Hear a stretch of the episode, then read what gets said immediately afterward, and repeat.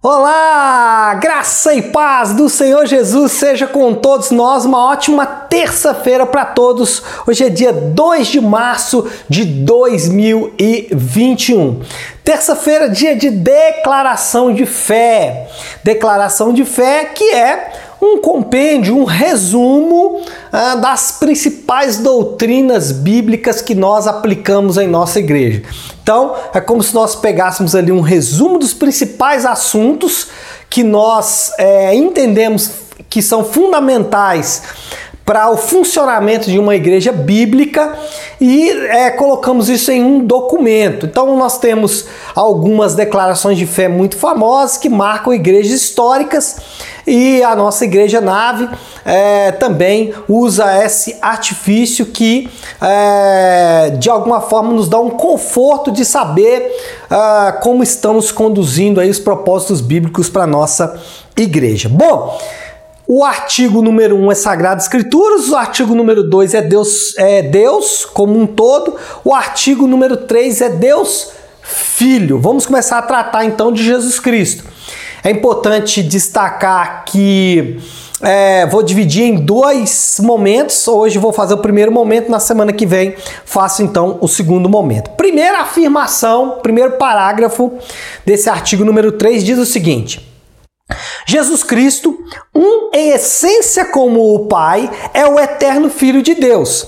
Nele, por ele e para ele foram criadas todas as coisas. Primeira afirmação é que não existe diferença essencial em natureza, em caráter. Não existe diferença em divindade de Jesus e de Deus. O Deus Pai é plenamente divino, o Deus Filho é plenamente divino. É importante essa afirmação porque existem seitas que elas afirmam que Jesus é inferior ao Deus Pai.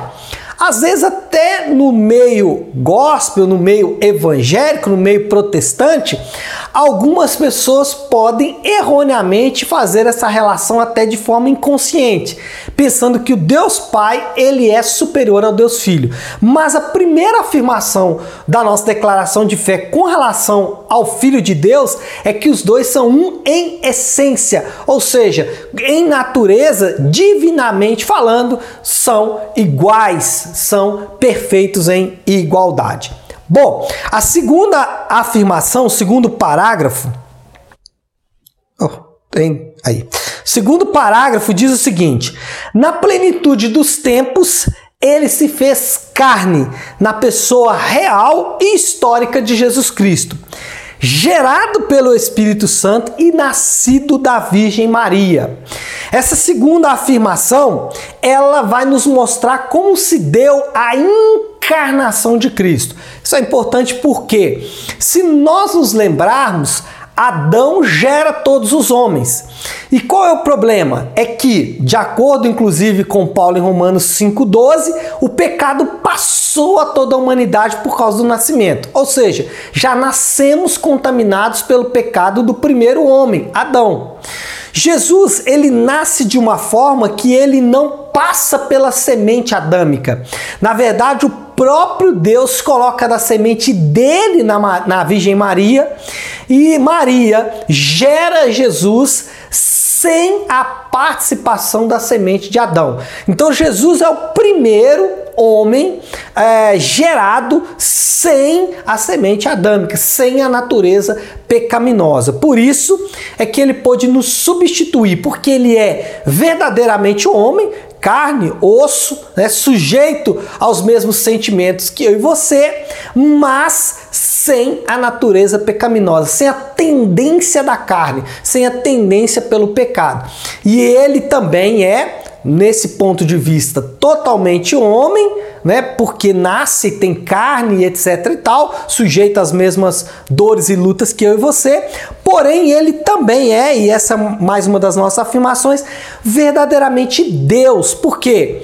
Como dissemos no primeiro parágrafo, ele não deixa de ser em essência ou ele não é em essência menor do que o Deus Pai. Então ele é pleno em divindade e é pleno em humanidade. Ele é pleno em divindade porque é uma essência com Deus e ele é pleno em humanidade porque ele nasce, é gerado, assim como eu e você, mas sem a é, semente do pecado. E a terceira e última afirmação é a seguinte: Jesus é a imagem expressa do seu Pai, a revelação suprema de Deus ao homem ele honrou e cumpriu plenamente a lei divina e revelou e obedeceu toda a vontade de Deus. Algumas afirmações importantes.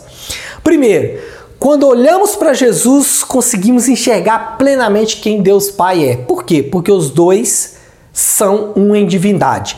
Segundo, Cristo ele honrou e cumpriu perfeitamente a lei de Deus.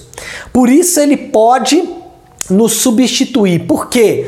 Aonde Adão falhou, Cristo ele obedeceu. E terceiro, ele pode nos mostrar também qual é a vontade de Deus através da sua obediência. Então, basicamente o que nós falamos aqui nesse primeiro é, parte né, do ensino sobre Jesus é que ele é plenamente divino, um em essência com o Pai, plenamente humano, nasceu, foi gerado, viveu entre nós. E terceiro, ele é a revelação plena de quem Deus é e obedeceu o próprio Pai em todos os seus mandamentos, cumprindo toda a lei. E aí podendo nos substituir como um sacrifício vivo. Então é isso, pessoal. Acredito que tenha ficado claro. A nossa declaração de fé está disponível no site www.leoeller.com. Você pode entrar lá e procurar por Declaração de Fé da Igreja Nave. Vai estar lá inteira. Se você também quiser, eu posso te enviar. Basta você me solicitar pelo WhatsApp que eu envio para você a nossa declaração de fé. É importante você ler e estudar esse documento tão importante para nossa comunidade, tá bom? Deus abençoe a todos. Uma ótima terça-feira.